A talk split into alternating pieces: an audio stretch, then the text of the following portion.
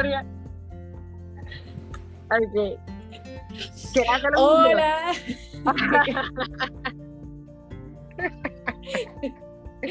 Lo vamos a explicar, lo vamos a explicar, no hay problema. Sí, sí, Hola, eh, saludos a mi hermosa audiencia. Les habla Melissa Mía de Consume Consciente. En el día de hoy estoy entrevistando a Cristal Acevedo de La Banasta. Tenemos un montón de información que le vamos a estar aportando, así que vamos a comenzar ahora mismo. Cuéntanos, Cristal, nos estamos riendo para que sepan, querida audiencia, es que a mí se me olvidó poner a grabar y empezamos a hablar y empezamos a desglosar un montón de cosas y lamentablemente no adquirimos ese audio, así que nos estamos riendo porque, nada, cometí ese blooper, pero, ¿verdad? Como estamos en en este proceso consciente de que las cosas pues a veces funcionan y a veces pues estas cosas pasan, pues lo estamos también asumiendo. Así que, Cristal, ¿cómo te encuentras en el día de hoy? Si nos pudieras decir brevemente lo que acabas de contarme antes de que pusiera a grabar. ¿Cómo nace la banasta? Ok, pues eh, primero estoy bien, ahora estoy mejor que ahorita. que hasta lloré. Este Pues mira, eh, déjame ver cómo resumo toda esa historia. Ok, lo voy a llevar desde el 2017, eh, que fue donde tuve la oportunidad de trabajo. Y pues tuve la oportunidad de trabajar en una compañía puertorriqueña que brindaba servicios de salud por telefonía y ellos entendían que la salud era importante en diferentes áreas, como en el cuerpo, el cerebro y el medio ambiente. Así que ellos me dieron la oportunidad de montarme en, en las ferias de salud y, y, pues ellos me pidieron que expusiera, ¿verdad? Que eh, me llevara todos los cambios que yo había hecho en mi casa para tener un estilo de vida más, más ecoamigable, ¿verdad? Y entonces eh, durante esas ferias yo eh, hablé mucho con las personas, hice muchas preguntas acerca de cuán atrás ellos podían rastrear su, su huella, o sea, su huella negativa, ¿verdad? De, de, sus decisiones en cuanto a sus compras, etcétera. Y me di cuenta que muchos de ellos, o sea, hay muchísimas personas que no conocen eh, cuánto es el impacto de nuestra de nuestro consumo más allá de la basura, ¿verdad? Como ellos piensan que pues compramos algo y lo botamos y generamos esa basura, pero no conocen cuáles son las cosas que suceden que afectan al planeta eh, durante la producción, la manufactura, el empaque y todas esas cosas. Eh, y entonces pues eh, en esa mesa yo les pregunté si ellos estaban dispuestos a hacer estos cambios, si fuera más accesible, ¿verdad? Si lo tuvieran accesible localmente. Y muchas personas me dijeron que sí. Y eso fue como básicamente lo que impulsó, ¿verdad? La creación de la banasta. Y, y pues la idea de la tienda era, siempre el enfoque fue, el enfoque fue traer cosas de calidad que se hicieran con materiales naturales y que resistieran, ¿verdad? El uso, el abuso y los años, eh, como lo hacían las canastas de los tiempos de antes.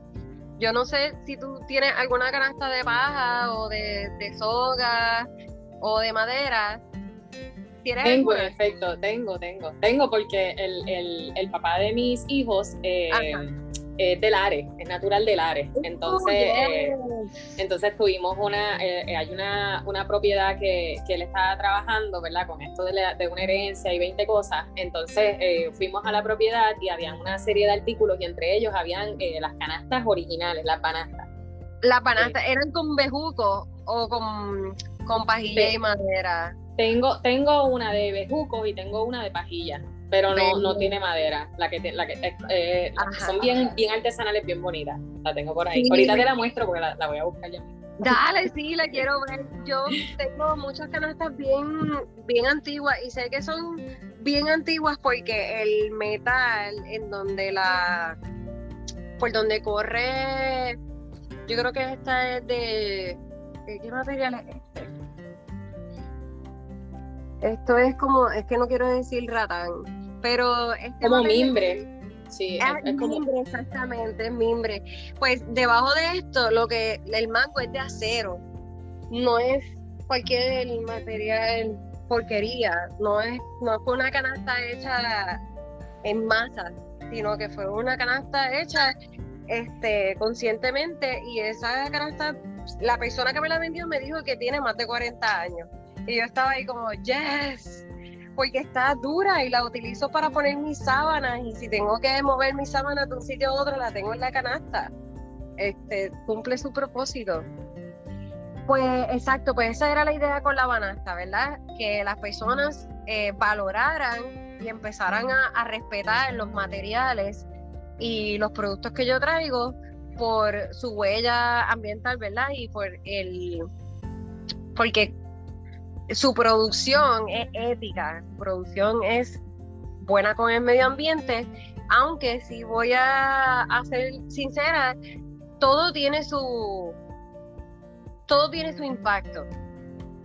Por más que nosotros queramos que no fuera así, tenemos que estar conscientes de que todo tiene su impacto, ¿verdad? Y que a veces, sí, eh, por es más, voy a chotear este post.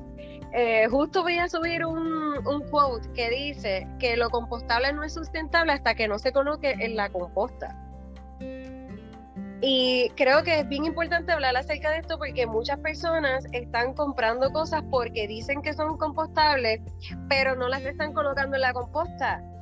Y ya entonces cuando tú llevas las cosas de naturales, biodegradables, eh, orgánicas, las pones en la basura, ya, ya lo convertiste inmediatamente en basura porque es que no tiene el ambiente, no tiene lo que se necesita para descomponerse adecuadamente y nutrir el suelo. Entonces, no sé, me fui, me fui por ahí, pero pero Pero, pero sí, no, te entiendo a la perfección. Eh, para que tengan eh, conocimiento mi audiencia, yo, yo conocí el proyecto de la Banasta específicamente a través de sus mensajes eh, publicitarios, específicamente en, en Instagram. Porque hay, un, hay una publicación específica que yo compartí en mi historia que hablaba sobre, no sé si eran unas esponjas o unas lufas, que eh, ya no iban a estar disponibles porque la persona que las estaba este, originalmente creando, ¿verdad? No, no estaban presentando evidencia de, de, cómo estaban siendo sus trabajos, o sea, sus trabajadores, de cómo estaba el aspecto social. Entonces, me encantó por completo, lo compartí porque dos cosas. Para mí, ¿verdad? Eh, esto, esto tiene que ver completamente con mis valores y tiene que ver con, con, con precisamente la marca personal que yo tengo construida se basa en mi activismo. Para mí es completamente eh, necesario que las personas tomen posturas con respecto a, a sus empresas. Esas posturas eh, son las que determinan realmente eh, cuánto tú estás aportando al mundo. Entonces, eh, al yo ver eso de tu parte, yo dije, definitivamente esta persona es de las mías, o sea, ya está tomando postura de que no solamente es el, impacto ambiental, reconozcamos que somos seres humanos, que merecemos una dignidad y que el derecho a la vida es uno que todos merecemos. Entonces, reconocer que hay personas que en efecto tienen unos productos que pueden ser, ¿verdad? Lo más sostenible, fabuloso, perfecto, pero están lastimando una humanidad. Entonces, ¿qué estamos haciendo? Es como una publicación que también yo coloqué hace unos días atrás que hablaba sobre el veganismo y cómo muchas personas se ven afectadas. O sea que sí, en efecto, es positivo no consumir productos enteramente animales. Ahora, ¿cuán ético está siendo ese consumo? No solamente basándonos, ¿verdad?, en la, en la compra de estos alimentos. Si tú no sabes de dónde viene, ponte a sembrar o sea, y así sabes exactamente, tienes un control pleno, ¿verdad? De, de, de, todo, lo, de todo lo, lo, más que puedas controlar en, en, eso. Entonces, lo que tú mencionas de la composta es completamente necesario. Porque de qué me vale a mí comprar todos los productos con el empaque compostable y luego lo tiro al zafacón en una bolsa y esa bolsa va a un vertedero y dónde, dónde pudo ese producto, específicamente ese empaque, dónde pudo completar su, su, ciclo de vida, por decirlo así. En ninguna forma, porque está metido, es que no tiene lo, lo, lo, las circunstancias ni el ambiente que necesita para poder llegar a su, a su máximo poder. Entonces, si estamos hablando de maximizar el potencial, no solamente de nosotros como seres humanos, maximizar el potencial de cada uno de nuestros artículos, pues definitivamente lo que tú estás presentando es una alternativa real a un problema real. Entonces, por eso era que precisamente eh, quería entrevistarte y te agradezco muchísimo, ¿verdad?, por, por participar en, en, en, este podcast. Ahora, ¿cuándo tú entiendes o cuándo tú podrías decir, de aquí en adelante mi vida cambió? ¿Cuándo tú comenzaste ese despertar de conciencia que tú dices, no, ¿qué estamos haciendo? O sea, el mundo, ¿qué está pasando? O sea, ¿cuándo tú puedes este, determinarlo? Como que en qué momento específico tú crees que eso empezó a pasar. Pues mira, dándole bastante casco a esta pregunta, porque muchas personas me la han hecho y yo siento que cada vez que me la hacen, como que hago más clic con, ¿verdad? Como que puedo darle más sentido a, a esa historia. Y yo estoy casi segura que el hecho de mi mamá haberme puesto en la Girl Scout es como que el punto determinante donde yo puedo decir, yo siempre he tenido una mente bien eco-friendly, siempre he tenido una mente bien conectada con la naturaleza, siempre he tenido eh, esos deseos de hacer el mejor para la, para la naturaleza y, y tratarla con amor, con respeto. Tú sabes, yo este, para cuarto grado yo hacía composta, cuando estaba en cuarto año vendía composta, eh, participé de un proyecto de reforestación urbana que ganó primer lugar en, en unas competencias en España. Así que, y me, ¿sabes? me encantaba hacer limpiezas de río, playa, I was everywhere. Me encanta, eso es algo que a mí siempre me ha encantado. Y pienso que las Girl Scouts desarrollaron, el 90% fueron las Girl Scouts y el otro 10% fue mi mamá, que también estaba involucrada en la Girl Scouts. Pero mi mamá era esta maestra de ciencia que les daba muchos proyectos de, reciclaje a los estudiantes, ah, vamos a hacer un robot con materiales reciclados, entonces lo hacían con vasos y con cartón y buscaban por ahí en la escuela semillas y cosas que pudieran utilizar y, ¿sabes? Como el hecho de que mi mamá haya sido así, me haya dado la oportunidad de estar en la Girl Scout, es como que el factor más determinante. Pero puedo decirte que una vez llegué a la universidad, eso, eso como que se apagó un poco en mí. Uno entra como en el en una, no quiero llamarle una monotonía porque la realidad es como, pues estoy jangueando, quiero que gente nueva me acepte en su círculo de amistad, entonces pues voy a subirle más al consumerismo porque tengo que verme bien, porque tengo que estar a la moda, etcétera, etcétera. Que eso para mí cuando yo estaba en high school no me importaba nada. Pero una vez llego a la universidad, eso empieza a ser como bien importante para mí. Y entonces apareció un huracancito. déjame, déjame. Ok, dice hola y te vas, ¿ok? Hola. Ah, ajá, hola. ok, dale. Mira, pues entonces, eh, yo lo deja. ¿Sí? espero que se, se quede tranquilo. pues eso. Sino que continúe el ciclo también, porque el hecho de que ahora seas mamá, pues te da la oportunidad también a, no solamente aplicar estos mismos conceptos, sino aplicarle todo lo que no pudieron enseñarte ni tu mamá ni la Girl Scouts porque no tenían ese conocimiento para ese tiempo, porque claramente con la tecnología logramos enlazar más. O sea que, Exacto. Pero en ese momento donde, donde yo te digo que caí como en ese sueño y, estaba como que en ese loop consumerista y, e inconsciente de mi huella ambiental, cuando volví a caer en tiempo, yo pudiese decirte que pasaron casi 10 años, porque yo tengo 33 y comencé en el 2017, creo que tenía como 28 años. Y, y en el 2017 pues lo que me despertó fue que aquí en Cabo Rojo el alcalde decidió privatizar el servicio de recogido de basura y este servicio de privado estaba obligando a las personas a comprar en unos lugares específicos sus bolsas y en sus y sus bolsas eran súper caras y no solamente eso, si no colocabas tu basura en sus bolsas, no te la recogían. No importaba cuánto tiempo pasara esa basura ahí, ellos no te la van a recoger hasta que no estuviera en su bolsa. Así que se formó un salpa afuera, la gente empezó a tirar basura en las orillas de las carreteras, la gente empezó a llevar la basura a la alcaldía. Eh, ellos incluso se fueron tan lejos como a eliminar los zafacones de la plaza para no generar basura este, o no acumular basura allí. Eh, creo que los de la playa también los empezaron a eliminar. Bueno, esto fue. La cuestión es que eso fue lo que me hizo caer en tiempo de, ok, tengo que estar más consciente con lo que, con mis residuos. Tengo que, tengo que, que hacer algo al respecto porque yo no quiero que esto termine mal. Así que volví al tema del reciclaje, al tema de la composta. Siempre he tenido composta, eso sí, eso es algo que siempre lo he hecho. Pero le di más duro a la composta. Me puse más, más intensa con la composta. Y, y, ya entonces, pues, eh, pasa el huracán María, se triplifica el problema con la basura, hay escombros por todos lados, hay basura por todos lados, y ahí entonces yo empiezo a hacer minimalismo a practicar el minimalismo, a practicar el consumo consciente y responsable, a buscar más información sobre cómo yo puedo eh, apoyar mejores iniciativas. Y él y este chico, ve, perdona, discúlpenme gente, ando con un chico de un año.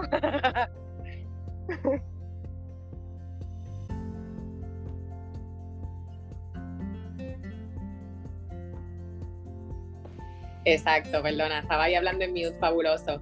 No, que no te preocupes, que, la audiencia lo entiende a la perfección, porque la, maternidad es algo hermoso, pero entendemos a la perfección que, que tiene sus retos. Este, yo voy a pausar un momentito eh, para, para que pueda.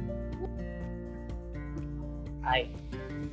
Pues haciendo el minimalismo, eh, encontré lo que era el Zero Waste Movement y me estuvo bien raro porque yo decía, wow, todo esto tiene sentido, o sea, es tan sencillo como reutilizar lo que tenemos. Hice clic súper rápido con eso. Y, y ahí fue donde desperté full que dije, ok, vamos a meter manos, voy a, voy a hacer todo esto. Y justo después de eso, entonces consigo el trabajo con la, con la compañía que te estaba mencionando ahorita. Así que pues, ese es como el backstory del backstory. Sí, o sea que, que, prácticamente tú tenías ya un bagaje, ¿verdad? En crianza con tu mamá y con, y con las Girl Scouts. Entonces, luego de eso, ¿verdad? Esto no te sientas mal. Siempre cuando llegamos a una etapa en la que estamos retando nuestras propias creencias, ¿verdad? Cuando estamos empezando a ser adultos, pues empezamos a tener otros conflictos completos que no teníamos antes. O sea que es normal que nos despersonalicemos y que hagamos cosas bien erráticas porque es normal. Ahora, esto de volver a tu raíz, ¿verdad? Lo aplaudo, porque a la misma vez, o sea, tú te mereces tu mejor versión. Entonces, si tu mejor versión es una versión consciente, pues claramente, o sea, es, es lo mejor que estás impartiendo. Entonces, me imagino, ¿verdad? Porque esto es solamente basado en mi experiencia, que una vez unimos nuestros valores con lo que estamos haciendo y con lo que nos está generando dinero, pues eso cambia por completo. Uno tiene unas ganas, un entusiasmo completamente diferente a levantarse todas las mañanas a trabajar, porque porque lo estás haciendo para ti, para la sociedad, para el mundo, para el ambiente. O sea, eh, llega un momento en que es tan win-win que, que uno siente que va a estallar de emoción, ¿sabes? O sea, que, que, lo entiendo, lo entiendo, pasa. Sí, cuando a veces a mí me preguntan como, o sea, ahora con el, con el COVID, muchas personas me preguntan, ¿tú tienes trabajo? Y entonces a mí como que esta palabra me choca porque la veo como con esta con este bagaje tan negativo de que el trabajo es algo como que, ah, y yo pues a mí me gusta decir, yo tengo una tienda, lo digo así, yo tengo una tienda y lo digo con mucha felicidad y eh, es bien difícil correr una tienda sustentable, hay demasiados retos, pero me gusta, me encanta, es lo que me llena. En ningún otro momento de mi vida yo había estado en un trabajo donde a mí me pompiara tanto lo que yo estoy haciendo, donde yo tenga tanta emoción de compartir una información en específico, etcétera. ¿Me entiendes? Es como que exactamente lo que tú estás diciendo. Te levantas por la mañana súper pompeado como, yes, ok, voy a bregar con esto. Y se notan los mensajes, se notan los mensajes, porque el hecho de que, de que tú puedas, eh, como te digo, eh, tener esta cohesión en valores y en lo que estás este, presentando, o sea, que, que, prácticamente esta tienda es una extensión de ti, de lo que tú crees, de lo que tú aportas, de lo que tú, de lo que tú imaginas y de las posibilidades que tú tienes, pues claramente lo, que, lo único que menciona es pues que hay un interés consciente y que ese interés consciente pues se va aunando más y más con cada uno de los actos y las comunicaciones que tienes en tu plan de contenido. O sea que eh, eh, para mí funciona por el hecho de que, de que, de que funciona, punto, de que, de que el aporte va por encima ¿verdad? de la ganancia económica, porque realmente, pues sí, en efecto, tenemos gastos y vivimos en una economía capitalista. Sin embargo, ¿cuánto, cuánto podemos aplicarle al capitalismo la conciencia? Cuánto podemos crear una economía circular, cuánto podemos intentar constantemente mantener ¿verdad? una perspectiva, eh, eh, haciendo las compras locales, intentando mantener este, intentando mantener no solamente el aspecto económico, las relaciones interpersonales, porque vamos, ahí, ahí, yo me voy por mi expertise, o sea, yo soy relacionista, pero yo también me enfoco mucho en, este, en el coaching de las relaciones.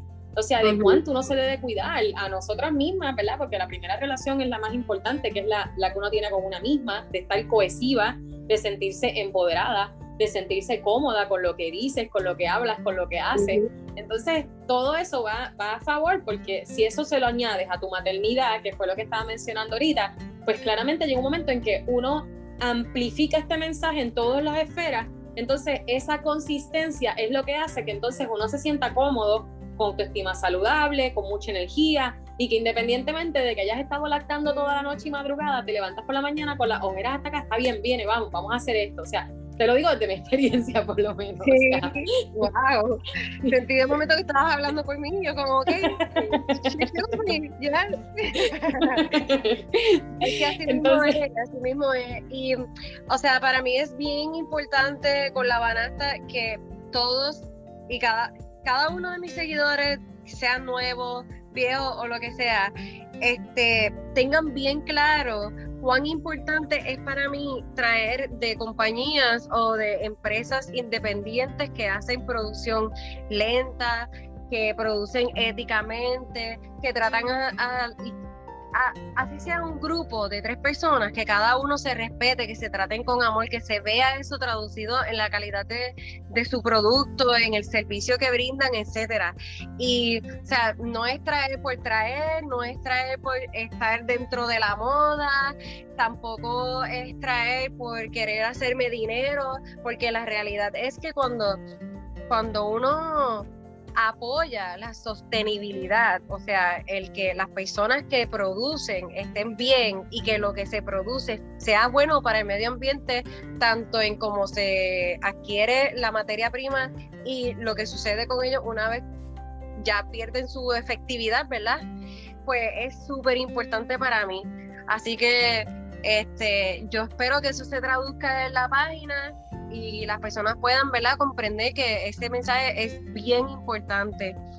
Muchas veces estamos buscando eh, ser parte de una moda sin tener que esforzarnos mucho y sin tener que cambiar o alterar nuestro, nuestra vida por completo. Si quieres ser una persona verdaderamente coamigable y, y ser sostenible, sustentable, etcétera, necesitas abrirte al cambio, aceptarlo, abrazarlo, etcétera, porque la realidad es que es bien necesario en estos momentos. Y hay muchas maneras de empezar a hacer el cambio. Puedes empezar a hacerlo con actos gratis, como yo le digo, estos actos son gratis, desenchufa el bendito aire si no lo estás utilizando, si vas a salir y no vas a estar en la casa, desenchúfalo o el cargador del celular no lo dejes pegado. Si usaste la tostadora, desenchúfalo porque no te vas a estar haciendo pan todo el día esos son actos que literalmente son gratis y por encima le vienen bien al planeta porque disminuyes tu dependencia del petróleo, de la necesidad de, la electricidad, de la gasolina, etcétera. Así que esos son actos gratis y tontitos que yo le digo que puedes hacer y ya con eso estás dando tu granito de arena en el, en el eh, ay se me fue el hilo Sí, el medio ambiente, sí, Está haciendo una huella bien importante para el bienestar del planeta. Y eso, y eso es realmente este, bien importante. Ahora, te pregunto, eh, ¿cómo fue, ¿verdad? Porque me lo dijiste antes de que grabara, pero ¿cómo fue el proceso de aterrizar estas ideas para la creación de la banasta?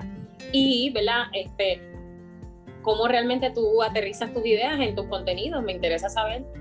Ok, pues eh, como te conté ahorita, ahorita eh, mi prima y yo nos sentamos con un par de cervecitas, una pizarra blanca y empezamos a decir palabras random, este, ecoamigable, verde, eh, sustentable, sostenible, biodegradable, compostable, soga, palabras por ahí random, vegetales, material vegetativo, orgánico, todo eso. Y entonces, entre una cosa y la otra, nos fuimos de tema y caímos en el tema de las canastas. Y entonces yo le digo, oye, pero, ¿sabes? Como yo quiero que la gente vuelva a ese pensar, ¿verdad? Donde las cosas se hacían de calidad con materiales vegetales, vegetativos, eh, orgánicos, que duren, que resistan el uso y el abuso que uno les pueda dar. Y entonces, así como una canasta. Y entonces ella me dice, oye, pero, este, como decía el antiguo jíbaro, la banasta. Y yo, wow, sí, eso suena perfecto. Es como, es una palabra que te hace, ¿verdad? Como es como un juego de palabras, te hace jugar, porque es basura, en la canasta. Bueno, anyway, la cuestión es que ese es el mensaje detrás de, de, la banasta, ese es el símbolo, ¿verdad?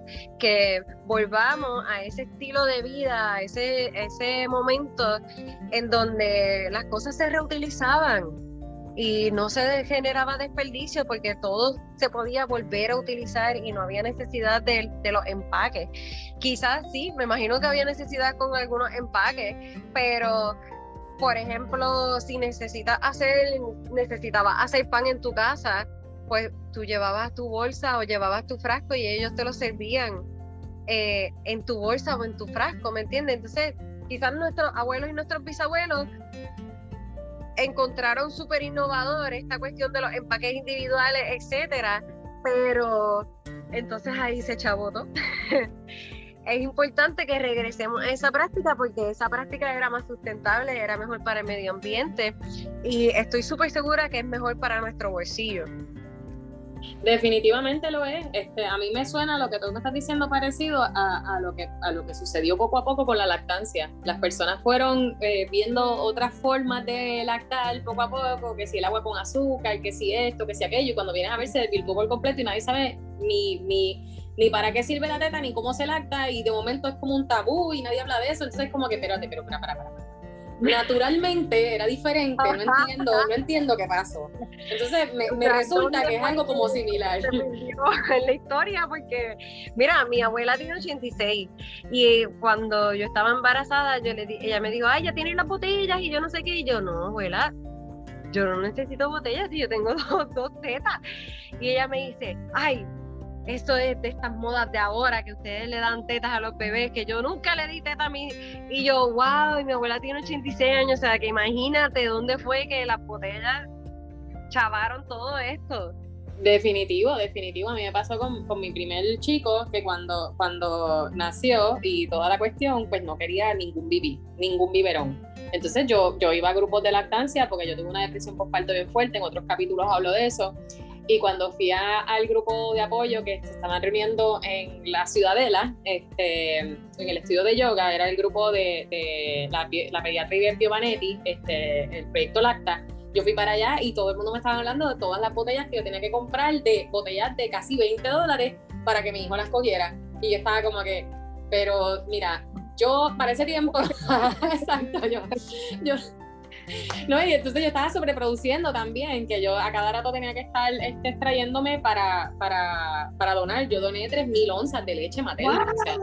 yo doné un montón. Hice wet nurse a un bebé que la mamá falleció. O sea, yo hice un montón de cosas con mi lactancia, pero era desaprendiendo. Entonces yo pienso que ah, el consumidor eh, actual tiene que desaprender y lo tiene que hacer de manera responsable. Y sí, va a tener materiales de apoyo y sí va a tener comunidad, pero existe algo tal, ¿verdad? Como tú una, realiza una autogestión, busca materiales informativos, este, adopta hábitos que, que puedas este, utilizar, que funcionen contigo, que funcionen con tu vida, que te, que te agraden, punto. Y poco a poco vas, vas modificando tus comportamientos hasta lograr el estilo de vida que tú quieres entonces, si el estilo de, vida que tú deseas es uno que respeta a todo, incluyendo al ambiente y a las personas, pues esto es una forma de, lograr llegar hasta ahí. Eh, y claramente, ¿verdad? No existe eh, persona que te pueda decir exactamente qué hacer, existen alternativas que tú puedes adoptar. Todo lo demás corresponde a las personas. Y quiero añadirle a eso que también hay mucho tanteo y error que tienes que hacer durante tu proceso de aprendizaje para encontrar qué es lo que funciona para ti y no latigarte con lo que no funciona para ti. Y eso es bien importante porque me llega mucha gente a, la, a los DMs de la banasta con este con, estas ganas de desembuchar lo más lo mal que se sienten porque hay cosas que no pueden cambiar y cosas que quieren cambios que quieren hacer pero no se les hace accesible etcétera y yo siempre les digo eso no, no te latigues o sea busca lo que sí puedes hacer y a medida en lo que lo en que lo vas logrando tu mente se va a ir transformando y encontrando soluciones más adelante. Y te lo, lo, digo por experiencia porque yo comencé en el 2017 en el 2017 no fue fácil, había... Eh, la gente me miraba súper raro en el supermercado cuando yo andaba con mis bolsas reusables. Eh, en la plaza de ah también empecé a ir a la plaza de mercado entonces la plaza de mercado en lo que cogí confianza con el con el vendedor pues siempre tenía que decirle lo de la bolsa como no no te preocupes yo tengo mis bolsas aquí y siempre te lo cuestionan ay que las bolsas de tela se te van a ensuciar y yo no te preocupes, yo estoy, voy a estar tranquila, o sea, la idea es eso, que la puedas reutilizar, no importa las manchas. Y tú sabes, es un camino difícil, pero ya se ha abierto tanto, ya se ha, eh, la, la caja de Pandora ha sido abierta. Y hay tantas personas que conocen acerca del tema que cada vez es menos difícil. Pero si te limitas y si te mantienes pensando y concentrado o concentrada en que las cosas van a ser difíciles, pues definitivamente lo van a hacer. Pero a medida en la que tú vayas haciendo esas poquitas cosas que sean alcanzables, que sí sean una realidad para ti, pues vas a ir encontrando otras soluciones y te vas a ir sintiendo mejor definitivamente. Entonces, ahorita dijiste algo que quería que quería comentar acerca de ello y es que hay muchas hay muchas amistades mías que me siguen en la banasta y me dicen, yo no puedo creer cómo tú eres una tienda que lleva un mensaje semi anticapitalista. Porque es que, o sea, eh, la realidad es que si estás trabajando con venta, pues ahí hay cierto capitalismo. Pero ¿cómo es que yo con una tienda llevo el mensaje a las personas de que no es necesario consumir? Y eso es lo que, lo que, eso es lo que a mí me encanta hacer. Como es que yo no sé si la palabra es ¿cuál es la palabra cuando tus acciones van en contra de lo que o que las palabras van en contra de las acciones? Disonancia. disonancia, esa misma es la palabra, ¿verdad? Entonces la gente me dice, pero ¿cómo es posible que tú seas una tienda, pero que tu mensaje sea no consuman, ¿cómo es esto? ¿Cómo funciona eso? Y es que la realidad es que la banasta no está aquí para que la gente venga a comprar locamente.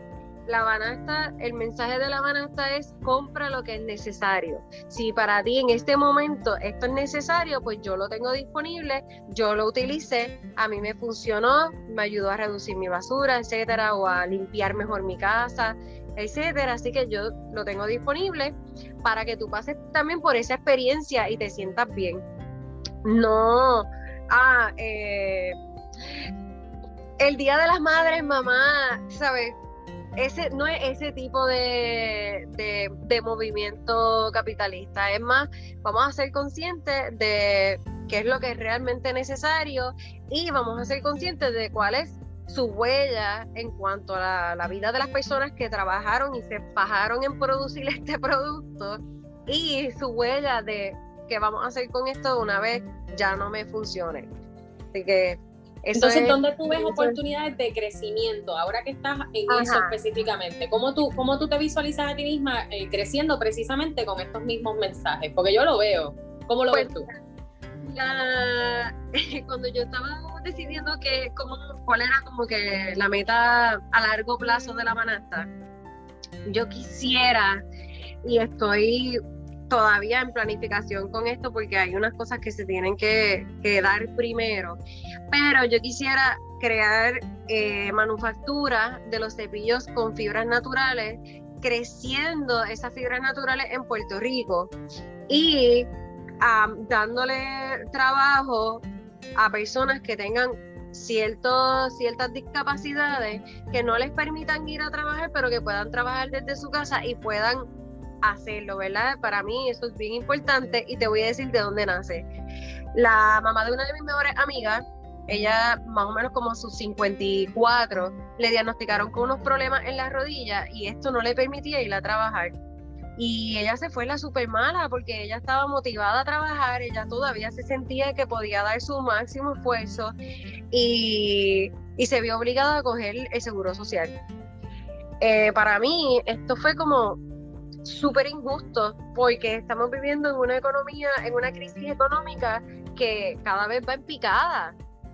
Y el nivel de pobreza en Puerto Rico, muchas personas no han hecho clic con esta idea todavía, pero el nivel de pobreza en Puerto Rico está súper alto, está extremadamente alto. Y quizás eh, esta idea que yo tengo no, no podrá darle trabajo a un montón de personas, pero la idea es que las personas que estén trabajando tengan una paga justa, que puedan recibir su, un plan médico o algún tipo de cobertura que yo le pueda dar en cuanto a medicamentos o lo que sea, ¿sabes? Es, es, es eso, es comercio justo, pero aplicado a la fabricación de cepillos con material, eh, con... Ay, se me fue la palabra otra vez hoy estoy, mi mente está hoy bloqueada. Eh, materia prima, Dios mío, con materia prima de Puerto Rico, ¿verdad? Que si va a ser de cisal, pues que se crezcan las plantas de agave, que se dan por ahí, porque sí, esas plantas gigantescas que ustedes ven que tienen unas pullas, esa, de ahí es que se saca este, la fibra de cisal y lo mismo con el cáñamo y lo mismo con el algodón y con las matas de plátano, Dios mío, que de la, de la hoja se puede sacar una fibra que simula el seda y de la fibra del medio se puede sacar otro tipo de fibra. Fibra de coco, todas estas cosas, todos estos son recursos que nosotros lo tenemos disponibles en Puerto Rico y que la tierra está para crecerlo y para utilizarlo. So, eso, es esa es la, esa es la, meta a larguísimo plazo de la manata. Pero me encanta, me encanta, porque eh, eh, precisamente lo que va es pareado específicamente con tus valores. O sea, no es una meta disonante a todo lo que hemos hablado, es una meta que va consono. Entonces, precisamente esa es mi invitación, ¿verdad? A las personas que están, a toda la audiencia que está este, escuchando este podcast, es que mientras más tú te conozcas, mientras pases por este proceso de autoconocimiento, un trabajo interno, que en ocasiones tienes que bregar con traumas de la niñez, en ocasiones tienes que bregar con traumas en la adultez, porque también hablamos de, relaciones de pareja, de 20 cosas, pero ese trabajo lo tienes que hacer para lograr identificar cuáles son tus valores, no los de tu mamá, no los de tu vecino, de tu pareja, no, no, no, no, los tuyos qué es lo que resuena contigo y de ahí tú empezar tu emprendimiento. Entonces, si tu emprendimiento va a ser una extensión de tus valores, ¿verdad? Porque así tú lo entiendes pertinente, pues entonces va cohesivo y es un mensaje hermoso. Entonces, a la hora de la verdad, es un aporte grandioso a la humanidad, porque estás aportando desde tu felicidad y desde tu amor. Entonces, lo más básico, o sea, ¿para qué queremos ser activistas si no, lo que queremos no es repartir amor por ahí? O sea, porque para, para mí lo más básico del activismo es amar. Entonces, precisamente amo al planeta, amo a los animales, amo la maternidad, amo el universo, amo, y si amamos todo eso, pues precisamente una forma hermosa no es ir a cualquier compañía a comprar cosas de corazones y pegarlas por ahí. No, eso no es amor, eso es consumo y es innecesario. Amor es demostrarlo. Y precisamente, eh, gracias a proyectos como el tuyo, son proyectos que abrazan ¿verdad? A, las personas eh, a nivel internacional, porque pues no solo, es cierto, ¿verdad? Que tú tienes este, esta oportunidad, pero el envío, o sea, existe esta alternativa y esta alternativa es suficientemente buena como para que sea replicable y emulable. O sea que, que, es, una alternativa fabulosa. Así que Yo te agradezco muchísimo por tu tiempo. Este, te agradezco muchísimo por esta entrevista y estoy súper segura de que vamos a seguir colaborando en diferentes cosas porque, porque me interesa mucho realmente este, seguir, seguir dándote la vuelta porque me interesa. Una última cosa que quería este, mencionar, que la dijiste antes de empezar a grabar, es que originalmente, eh, ¿verdad? Eh, como tú habías llegado a esta idea, o según lo mencionaste, era a través de ser influencer de moda consciente, perdóname, de, de, zero waste. Sí. Entonces, yo he visto personalmente que hay muchos influencers que están en esa misma línea. No sé realmente cuán real sea su práctica, cuán, cuán, cuánto estén representando sus valores per se. Entonces, mi invitación ¿verdad? A, a, las personas que escuchan y a ti también es a que si tú entiendes que algo no suena contigo, este, aunque sea moda, no lo sigas, porque es que no, no corresponde. Si tú sientes que algo realmente resuena contigo y esa vibración te hace levantarte por las mañanas con una sonrisa, te hace que cada conversación que tú tengas, tú puedas hablar de esto y sientas como un abrazo profundo, a pesar de que todo el mundo esté en distancia, pues eso es, sigue esa, es, e, esa es la señal que te, que te va a decir por ahí es el camino. Entonces, quería decirlo porque precisamente en este mes yo estoy este, particularmente hablando de los influencers y hablando de los influencers conscientes, de los que realmente viven su mensaje y de las personas que tienen ¿verdad? una oportunidad de aportar desde la influencia, desde ser un ser influyente. Entonces me resulta que muchas personas eh, tienen esta discrepancia entre ser relevante y ser popular ¿verdad? Como dice Neusar, que es como que eres eh, tú quieres ser popular o tú quieres ser relevante, o sea, ¿qué es lo que tú quieres ser? Entonces, hay que, hay que entender que el mundo nos necesita siendo relevantes, no nos necesita siendo populares. Entonces, esa más o menos sería mi invitación de cierre y te agradezco muchísimo, ¿verdad?, por tu participación. ¿Algo que quisieras añadir Hola. Ajá, sí. Se, te frizó. Se fue el internet, como mi teléfono se volvió loco, pero ya está. Ok. Ah, pues, no te preocupes, lo que quería decir era que pues, este, tomando eso en consideración, pues que te agradezco muchísimo, ¿verdad? Este, por tu participación y estoy súper segura de que vamos a seguir colaborando. Así que muchísimas gracias, Cristal, de verdad, lo aprecio muchísimo. Y lo último, ¿verdad? Este, toda la información de la manasta va a estar en los detalles de este capítulo. Este, así que van a poder acceder directamente, este, pero si eh, aún no tienen los detalles o si están guiando, eh, es labanastapr.com, pueden entrar directamente y pueden eh, ver todos los artículos que tiene para que vayan haciendo sus compras, solamente lo que necesiten, por favor. sí, conscientemente, no hay por qué hacer una compra de cantazo, pueden ir poco a poco analizando eh, cuáles áreas de su vida ustedes quieren impactar primero y empezando por esas áreas donde ustedes entiendan que el cambio es factible. ¿ok? No, sobre, no se sobresaturen, vayan con calma, Tabanasta va a estar aquí, va para largo, así que y cualquier duda me pueden escribir el DM. A mí me encanta hablar. Eh, no sé si se ve reflejado en este podcast, pero me gusta hablar, me gusta responder preguntas y nada, me escriben. Muchas gracias. Entonces ya damos por culminada esta entrevista y nos vemos entonces en el próximo capítulo de Consume Consciente con Melissa Mía.